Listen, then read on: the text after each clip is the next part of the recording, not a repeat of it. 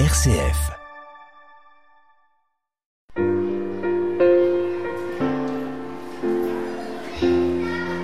À l'école des saints avec Jean-Luc Mouns sur une RCF Belgique.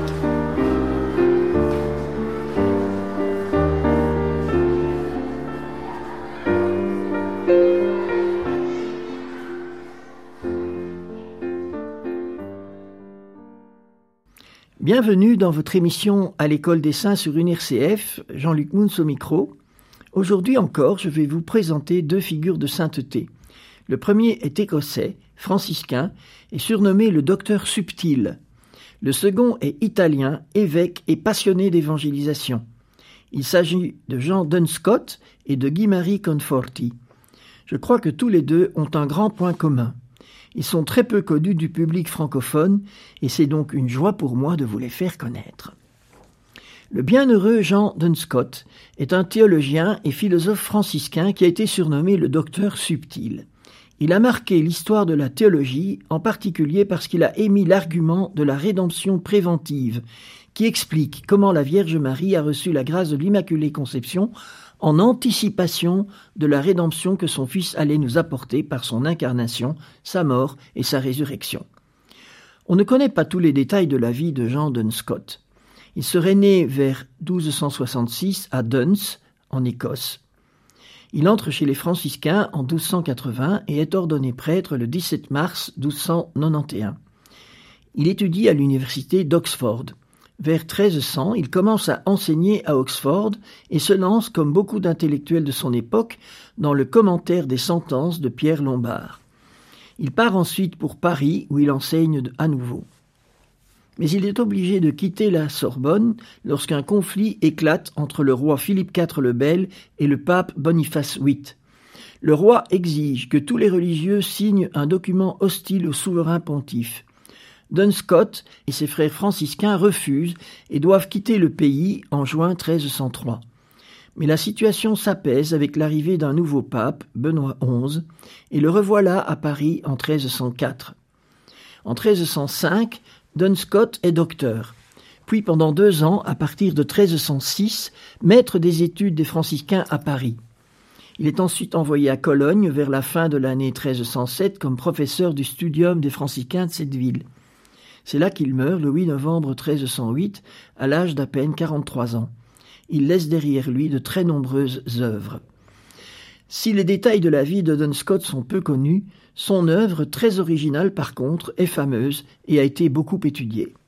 Je ne vais pas me lancer dans le cadre de ces émissions dans des descriptions théologiques savantes, mais je vais néanmoins essayer de vous donner quelques points qui montrent le génie de notre bienheureux. Je m'appuierai pour cela sur la très belle catéchèse que Benoît XVI a consacrée à Dunscott le 7 juillet 2010, ainsi que sur un article du théologien Martin Stephens. Dunscott a d'abord une vision originale de la création. Pour lui, elle est un miracle de la liberté de Dieu. À son époque, beaucoup de théologiens étaient émanationnistes, c'est-à-dire qu'ils considéraient que la création émanait de Dieu comme si Dieu avait été obligé de créer le monde, comme s'il n'avait pas pu faire autrement. Dunscott affirme que Dieu était libre de créer ou non. Si le monde existe, c'est parce que Dieu l'a voulu. C'est un cadeau. Pour qui est ce cadeau? On peut penser que ce cadeau est pour l'homme. Mais nous ne sommes que des créatures contingentes. Nous faisons partie du cadeau de la création. Pour Dunscott, l'univers créé est le cadeau que le Père fait à son Fils en vue de son incarnation. Et ici nous arrivons au point central de la théologie de Dunscott qui est sans contexte sa réflexion sur l'incarnation du Fils de Dieu. Pour lui, l'incarnation n'est pas la réponse de Dieu au péché de l'homme. Le péché est en effet contingent, il aurait très bien pu ne pas être commis par Adam et Ève, et il aurait mieux valu qu'il ne soit pas commis. Et pour Dunscott, on ne peut imaginer que l'incarnation ne soit qu'une réponse à un drame qui n'aurait pas dû avoir lieu. Selon lui, c'est tout le contraire. Je cite Penser que Dieu aurait renoncé à une telle œuvre, comprenez l'incarnation de son Fils, si Adam n'avait pas péché, ne serait absolument pas raisonnable.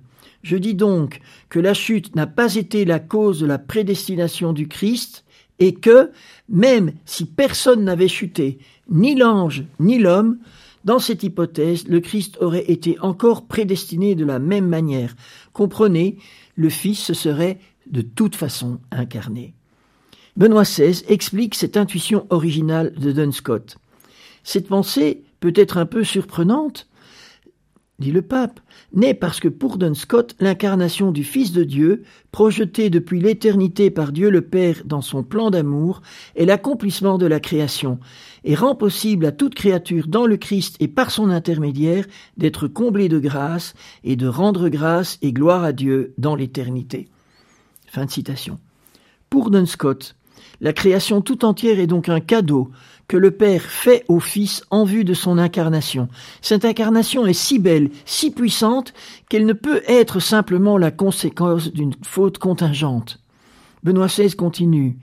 Même s'il est conscient qu'en réalité, à cause du péché originel, le Christ nous a rachetés à travers sa passion, sa mort et sa résurrection, Dunscott réaffirme que l'incarnation est l'œuvre la plus grande et la plus belle de toute l'histoire du salut et qu'elle n'est conditionnée par aucun fait contingent, mais qu'elle est l'idée originelle de Dieu d'unir en fin de compte toute la création à lui-même dans la personne et dans la chair du Fils?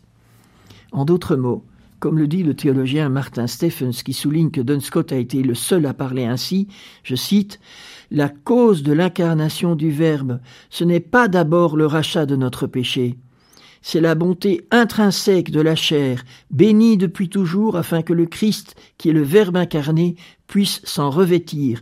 C'est pourquoi notre corps, comme le dit saint Paul, est le temple de l'Esprit. Fin de citation je voudrais souligner un autre aspect de la pensée originale de Dunscott. C'est sa réflexion sur la Vierge Marie et son Immaculée Conception. Il faut savoir que depuis très longtemps avant Dunscott, le peuple de Dieu croyait spontanément que la Sainte Vierge avait été conçue sans le péché originel.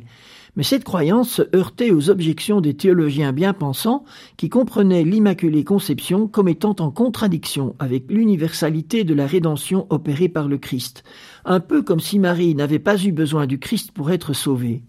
Dunscott a répondu à l'objection de ces théologiens par un argument qu'on a appelé la rédemption préventive, et qui a été repris 700 ans plus tard par le pape Pie IX quand il a proclamé le dogme de l'Immaculée Conception.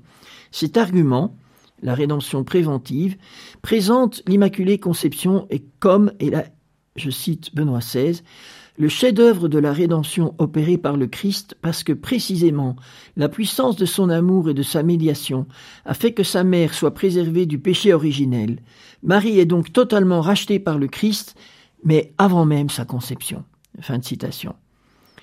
Scott n'a été béatifié officiellement que le 20 mars 1993 par Saint Jean-Paul II, mais il bénéficiait d'une réputation de sainteté depuis des siècles. Il a été un théologien humble qui a su se mettre à l'écoute de la foi du peuple de Dieu, le sensus fidei, qui croyait spontanément et le manifestait dans des actes de piété que la Vierge avait été conçue sans péché. Voici, en conclusion, ce que dit le pape Benoît XVI. Ainsi, la foi, tant dans l'Immaculée Conception que dans l'Assomption corporelle de la Vierge, était déjà présente chez le peuple de Dieu, tandis que la théologie n'avait pas encore trouvé la clé pour l'interpréter dans la totalité de la doctrine de la foi. Le peuple de Dieu précède donc les théologiens, et tout cela grâce au sensus fidei surnaturel, c'est-à-dire à la capacité dispensée par l'Esprit Saint qui permet d'embrasser la réalité de la foi avec l'humilité du cœur et de l'esprit. Dans ce sens, le peuple de Dieu est un magistère qui précède, et le pape met ça entre guillemets, magistère qui précède, et qui doit être ensuite approfondi et accueilli intellectuellement par la théologie. Puissent les théologiens se placer toujours à l'écoute de cette source de foi et conserver l'humilité et la simplicité des petits. C'est ce qu'a fait le bienheureux Jean Dunscott que nous fêtons le 8 novembre.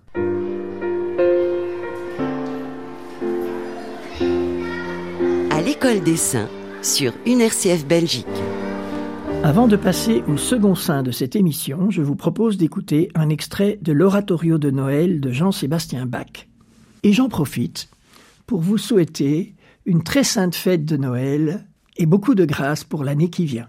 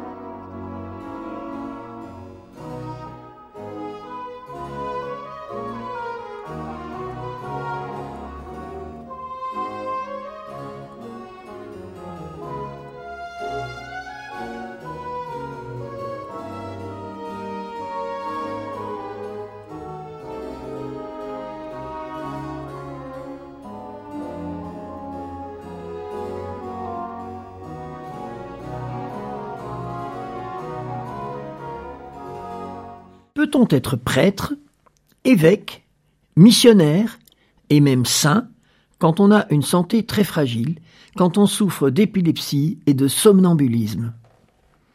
Le saint que je vais vous présenter maintenant répond à toutes ces questions.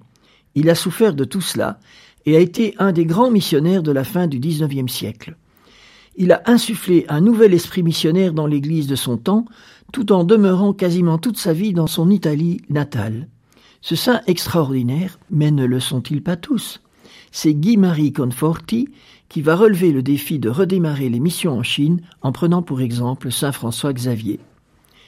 Guido Maria Conforti, Guy-Marie, est né le 30 mai 1865 en Italie, à Casarolla di Ravadese, dans la province de Parme. Ses parents, riches agriculteurs, Rinaldo Conforti et Antonia Adorni, ont dix enfants. Guido Marie est le huitième. Il fréquente l'école primaire des frères des écoles chrétiennes à Parme entre 1872 et 1876. Il sent l'appel au sacerdoce et entre au petit séminaire, malgré une certaine résistance de son père. Il a expliqué plus tard à de nombreuses reprises les origines de sa vocation. Enfant, quand il se rendait à l'école, il faisait halte dans l'église de la paix, dans le Borgo delle Colonne. Là, il allait prier devant le crucifix. Je le regardais et il me regardait, a-t-il expliqué, et j'avais l'impression qu'il me disait plein de choses. Un deuxième événement va marquer toute sa vie. C'est la lecture, à quatorze ans, de la vie de saint François Xavier. Il est profondément impressionné et commence à se passionner pour la mission. Il veut évangéliser. À dix-sept ans, il entre au grand séminaire et les premiers symptômes de sa maladie se font jour. L'épilepsie pourrait être un obstacle à l'ordination sacerdotale, mais le recteur, le père Andrea Ferrari, l'encourage et le soutient. Notons en passant qu'Andrea Ferrari sera nommé évêque de Milan et béatifié par Jean-Paul II le 10 mai 1987. C'est un saint qui a discerné en Guy-Marie l'étoffe d'un autre saint.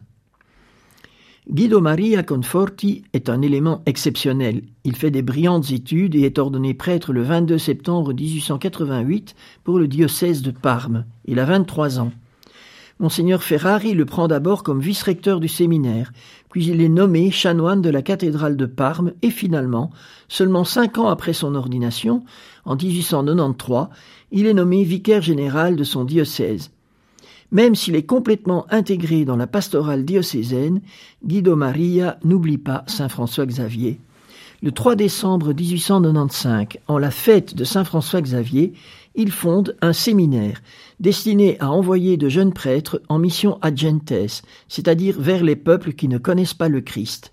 C'est la Pia Societas Santi Francisci Xaverii pro exteris missionibus, excusez la prononciation, c'est-à-dire la pieuse et sainte société Saint-François Xavier pour les missions extérieures.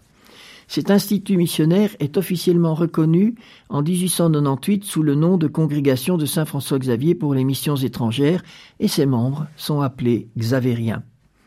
Bientôt, deux jeunes recrues, les pères Caio Rastelli et Odoardo Mainini, se préparent à partir pour la Chine, le rêve du père Comboni continuer la mission que François Xavier a dû abandonner aux portes de la Chine. La situation du père Comboni est délicate. Il est vicaire général d'un diocèse. Il doit consacrer son énergie au service de ce diocèse. Comment justifier alors qu'il envoie aussi des prêtres au loin pour des missions qui n'ont rien à voir avec le diocèse de Parme? À l'époque, les missions adjentes ne sont pas vues en Italie comme des priorités pastorales. Il y a déjà assez de travail dans les diocèses italiens. Mais Guido Maria Conforti a une vision plus large. Il voit la mission de l'Église tout entière, et pas seulement celle de son petit diocèse. Il semble que le pape Léon XIII veuille confirmer la vision de Conforti, car en 1902 il le nomme évêque de Ravenne. Le jeune évêque n'a que 37 ans. Il prend comme devise épiscopale Caritas Christi urget nos, la charité du Christ nous presse. Mais sa maladie l'oblige à se retirer au bout d'un an. Entre-temps, un des missionnaires xavériens est tué en Chine et l'autre obligé de rentrer au pays. Dure épreuve pour monseigneur Conforti. En 1907, il devient l'évêque de Parme après avoir été coadjuteur de son prédécesseur. Il brûle toujours du même zèle missionnaire. C'est lui qui ordonne en 1912 le premier évêque xavérien pour la Chine, Monseigneur Luigi Calza, vicaire apostolique de Shenzhou. En 1912 encore, Monseigneur Conforti se joint à un prêtre de Turin, Don Giuseppe Alamano, fondateur des missionnaires de la Consolata, pour lancer une campagne au sein de l'Église pour qu'elle redécouvre sa nature profondément missionnaire. L'évêque et le prêtre lancent un appel au pape, qui sera à l'origine de l'institution par le pape Pie XI de la Journée mondiale des missions que nous avons toujours aujourd'hui au mois d'octobre. Toujours poussé par son zèle, Monseigneur Conforti a une intuition qui va se répandre dans toute l'Église. Il comprend que les prêtres doivent être missionnaires partout où ils sont envoyés, dans leur paroisse en Italie comme dans les missions au loin.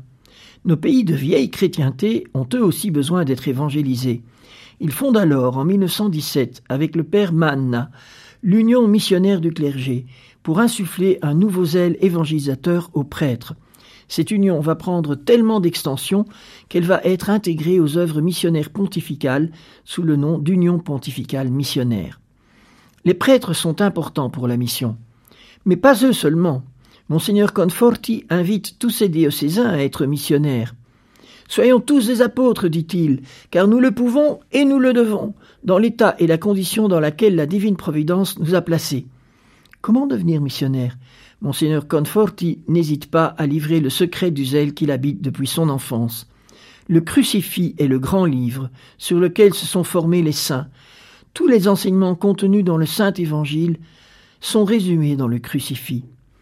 Pour animer les baptisés, l'évêque visite toutes les paroisses au moins cinq fois et convoque deux synodes diocésains. Il soutient les initiatives apostoliques comme l'Action catholique, la JOC, les missions populaires, les congrès eucharistiques, la presse catholique, etc. En 1921, la congrégation Saint-François-Xavier pour les missions extérieures reçoit l'approbation définitive et Monseigneur Guido Conforti en est nommé supérieur général. De septembre à décembre 1928, malgré sa santé fragile, il part en Chine pour visiter ses missionnaires dans le Honan occidental. Là, il n'hésite pas à visiter les lieux les plus reculés. Monseigneur Guido Conforti meurt à Parme le 5 novembre 1931. Il a été un géant de la mission, même s'il n'est jamais parti au loin comme missionnaire. Il a été un précurseur. Il a compris ce qui nous paraît aujourd'hui comme une évidence après les pontificats de Paul VI, Jean-Paul II et du pape François.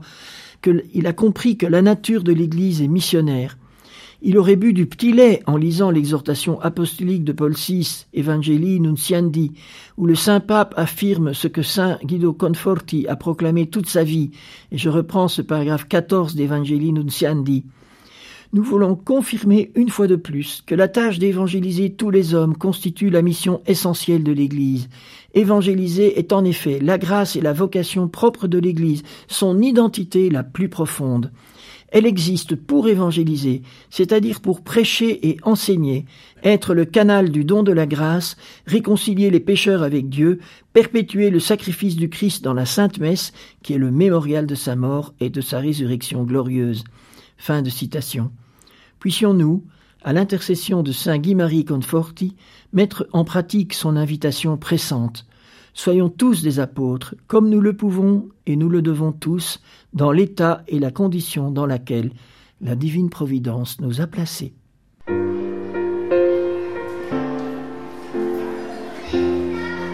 À l'école des saints avec Jean-Luc Mouns sur UNRCF Belgique.